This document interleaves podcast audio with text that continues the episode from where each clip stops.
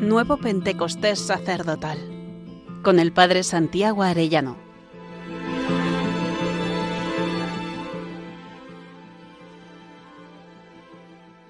Vigésimo noveno día. El sacerdote crucificado con Cristo, su oficio de mediador y su noche oscura. San Pablo dirá, con Cristo estoy juntamente crucificado nosotros también hemos de vivir con crucificados, con Cristo. Las siete palabras de Cristo resumen todo su acto redentor y creo que es bueno que hoy las meditemos. Jesús empieza sus palabras haciendo de mediador sobre todos los hombres, Padre, perdónales porque no saben lo que hacen. Después se muestra como redentor del buen ladrón, diciéndole, te lo aseguro, hoy estarás conmigo en el paraíso. Como mediador acerca a la medianera y nos regala como madre, mujer, ahí tienes a tu hijo, ahí tienes a tu madre. Tras el oficio de mediador, Jesús siente la soledad y dice, Dios mío, Dios mío, ¿por qué me has abandonado?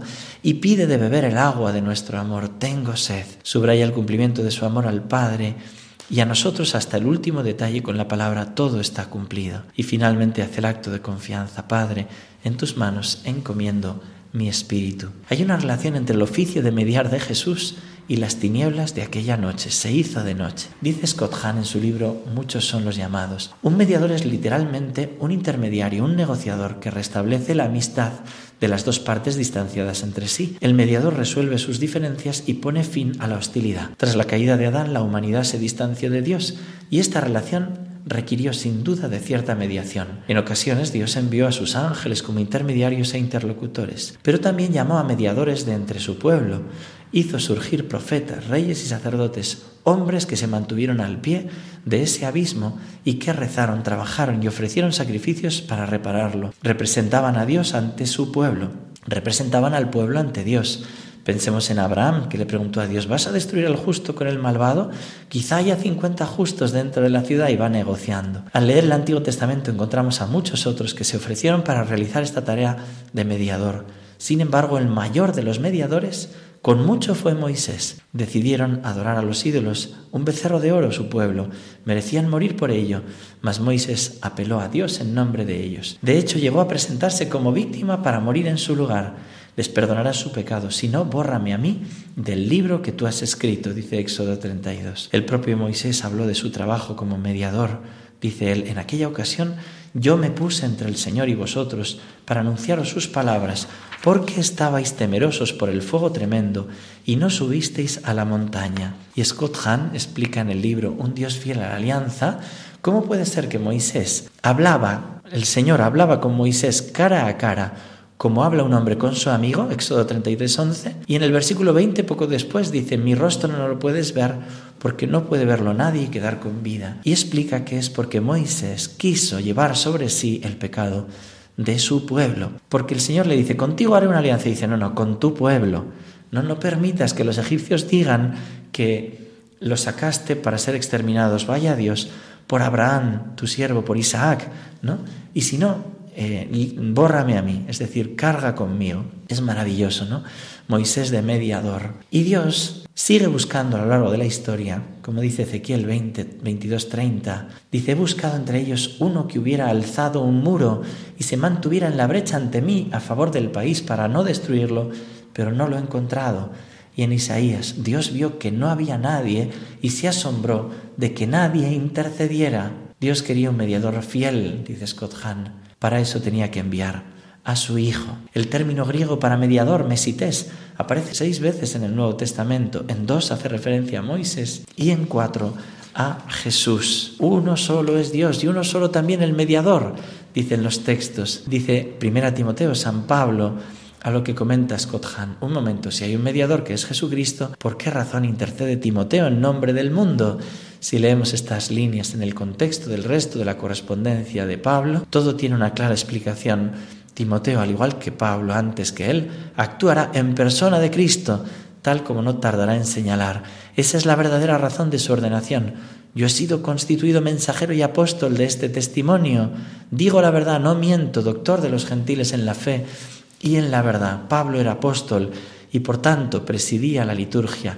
Era un mediador, un sacerdote, y lo mismo sería Timoteo. Dios busca en la tierra hombres que quieran mantenerse en la brecha, como en los días de Isaías, busca hombres que intervengan. Con Cristo ya ha aportado su victoria invita a sus sacerdotes a la nueva alianza a participar de su victoria, a participar de su mediación excepcionalmente poderosa. Es muy hermoso, ¿no? Como, al igual que Moisés pasa esa noche y ya no puede ver a Dios, Cristo, al cargar con los pecados de su pueblo, quiso también que la divinidad se escondiera y quiso que se ocultase. Y por eso, Dios mío, Dios mío, ¿por qué me has abandonado? Cuando carga con los pecados del mundo, él que había visto siempre al Padre, ahora dice, eh, ¿por qué me has abandonado? ¿no? Esa oscuridad ¿no? de aquella noche del Viernes Santo. Y es muy hermoso como los mediadores santos sacerdotes también pasan la noche. Todos, según dicen los místicos, hemos de pasar por la noche oscura del sentido y del alma. Padre Pío, Decía, ¿no? El que tuvo hasta los estigmas de Jesús. Dice, mi alma se halla muy desolada, una dolorosa turbación de incontables temores, de infinitas imaginaciones unidos a la certeza de mis miserias que me oprimen del todo, me llevan a llorar amargamente y a exclamar, estoy perdido para siempre. Padre mío, ayúdeme. Qué dolor siente, ¿no? Mi alma ha sido puesta por el Señor en situación de pudrirse en el dolor. Mi estado es amargo, es terrible, es extremadamente espantoso, todo es tristeza en mí va contando todas esas arideces de la noche oscura. Es muy hermoso el diálogo que tiene con su hija espiritual, Cleonis, ¿no? que ella ni se atrevía a veces a levantar la mirada y le decía al Padre Pío, ¿te avergüenzas de mí? ¿Por qué escuchas la misa con los ojos bajos? Soy un sujeto que genera miedo, le veía llagado, ¿no? Celebrando aquellas misas, ¿no? Y en ese diálogo que tiene con ella, le pregunta, Padre, ¿es grande su rebaño? Es inmenso, dice el Padre Pío. ¿Cómo debo asistir a misa? dice Cleonis como asistieron la Santísima Virgen María y San Juan al sacrificio del Calvario. Dice ella, sin saberlo yo me sentía sobre el Calvario cerca de la Virgen y de las santas mujeres. ¿Cómo es su misa? le pregunta. Una realización sagrada de la pasión de Jesús. ¿Y qué debo yo comprender en tu santa misa? Todo el Calvario, le dice el Padre Pío. Padre, dime todo lo que sufres en la Santa Misa. Y dice él, todo lo que Jesús sufrió en su pasión lo sufro inadecuadamente en la medida que una criatura humana puede sufrirlo, todo ello sin mérito propio, por su bondad. Padre, ¿cómo podríamos saber sobre tu pasión? Al conocer la pasión de Jesús, también conocerás la mía. ¿También tienes la agonía de Getsemaní? Probablemente. ¿Y el ángel también viene a consolarte? Sí. ¿Qué fiat dices? La del sufrimiento y siempre el sufrimiento de los hermanos en el exilio y por su reino divino. También escuchas, crucifícalo, crucifícalo. Sí, también lo escucho. Y la corona de espinas, de lo contrario, la inmolación no estaría completa. ¿Qué pecados pagó Jesús? le pregunta Cleonis.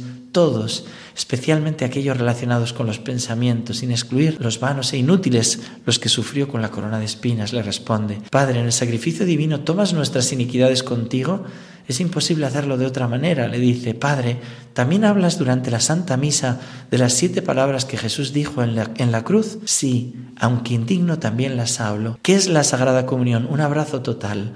¿Qué debemos pedirle a Jesús para ti, Padre Pío?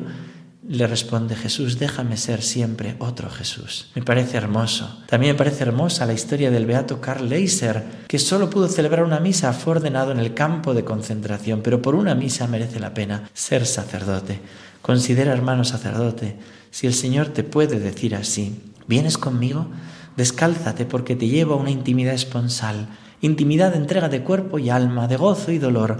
Vivirás unido a mí por una corona de espinas y traspasado por la lanza de la entrega, herido en tus manos por los clavos de los pecados del mundo, al que para unos ya hoy soy indiferente y para otros soy signo de esclavitud. Pero vivirás también embriagado por el gozo de una vida en plenitud, una vida que da vida, vida en plenitud y vida eterna. Pastor de mi corazón, no temas, ponte mis sandalias y echa a andar, yo estaré contigo. Respóndele al Señor si te sirve. Señor, concédeme vivir, vivir cada una de mis misas unido a ti en el Calvario, que yo también pueda contigo ser mediador de mi pueblo y me ofrezca por su salvación. Acompáñame, Señor, en mis noches oscuras y haz que me sirvan para crecer en intimidad de amor contigo y hasta mañana si Dios quiere, querido hermano sacerdote.